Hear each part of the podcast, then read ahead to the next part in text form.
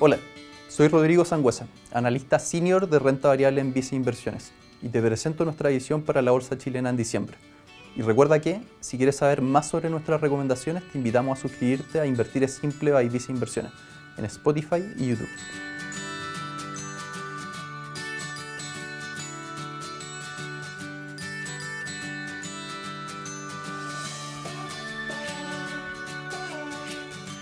En noviembre, el IPSA siguió en terreno positivo, con alzas de 1,7% en pesos y 8,2% en dólares,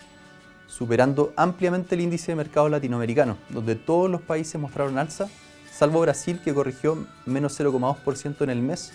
tras las elecciones. En general se observaron retornos positivos en todos los mercados globales, pero liderados por el índice de mercado emergentes que rentó un 15,2% en dólares. A nivel local, en noviembre, las mayores alzas del IPSA estuvieron concentradas en CAP, que rentó un 29,4%,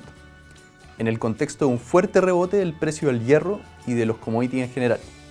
además de medidas de estímulo económico y relajación de las restricciones de movilidad en China. A esto le siguió en el Américas, que recuperó luego de la sobrereacción observada el mes anterior, impulsada por valorizaciones y anuncios relacionados a una potencial venta de activos en Perú y también por la salida de Argentina,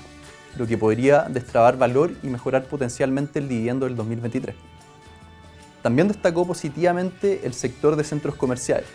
liderados por Molplaza que rentó un 23,7% y Parque Arauco que rentó un 18%, en un mes donde se vio una fuerte caída en las tasas de interés de largo plazo, lo que mejoró la relación riesgo-retorno de los activos inmobiliarios en general. Por último, destacó también en el Chile, que rentó un 22%, que sigue revalorizándose incorporando la fuerte expansión de utilidades hacia los próximos trimestres, considerando la mejora en hidrología, la mayor disponibilidad de gas y también el reciente acuerdo con Shell para la disposición de gas que tendría un efecto positivo por 500 millones de dólares. En noviembre se observó un fuerte rebote de materias primas relevantes, como el cobre que rentó un 10,5% y hierro que rentó un 21,6% que se recuperaron tras 7 meses consecutivos de caída, cerrando en 3,72 la libra y en 112,5 la tonelada métrica.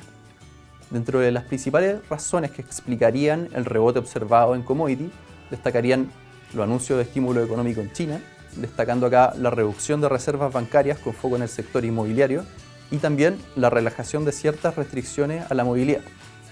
además de un sesgo menos agresivo por parte de la Fed de Estados Unidos en relación a las próximas reuniones de política monetaria. Otro desarrollo importante observado el último mes fue la fuerte disminución de las tasas de interés de largo plazo en Chile, donde el BCP10 y el BCU10 disminuyeron 115 puntos base y 81 puntos base hasta 5,48% y 1,74% respectivamente. La disminución de las tasas tiene un efecto directo en los activos inmobiliarios, como los centros comerciales y los fondos de renta inmobiliaria, en términos de costo de oportunidad, mejorando su perfil de riesgo-retorno. En relación con la caída de tasas de interés, creemos que el mercado internalizó anticipadamente el término del ciclo de tasas de alza del Banco Central de Chile, que se espera que sea para fines del primer trimestre del 2023. Pero la magnitud y velocidad parecen ser excesivas si es que no se atribuyen a un menor premio por riesgo, por lo que no descartamos observar volatilidad en el corto plazo. Estamos realizando cambios en nuestras carteras recomendadas, destacando el aumento de exposición en Falabella en reemplazo en el Américas. Estamos incorporando Falabella en la cuarta posición de nuestra cartera, principalmente porque, dada la fuerte corrección experimentada en 2022, creemos que las valorizaciones de la compañía ya están incorporando las menores perspectivas macroeconómicas regionales, Además creemos que otorgan un atractivo balance entre riesgo y retorno, con bajo riesgo de downside adicional a estos precios. Según nuestras estimaciones, si se toma el valor de mercado de Molplaza y el negocio bancario, hay muy poco valor asignado a los negocios retail, lo que nos parece excesivo. Por otro lado, estamos tomando utilidad en Enel Américas, que reduce exposición en nuestras carteras tras un retorno de 26,2% en pesos en noviembre en el contexto de un anuncio de ventas de activos. Teniendo en cuenta esta visión, ¿ya saben que va a invertir? Déjanos tus comentarios acá e invierte ahora desde viceinversiones.cl, la app del Banco Vice o contactando directamente a tu ejecutivo de inversión.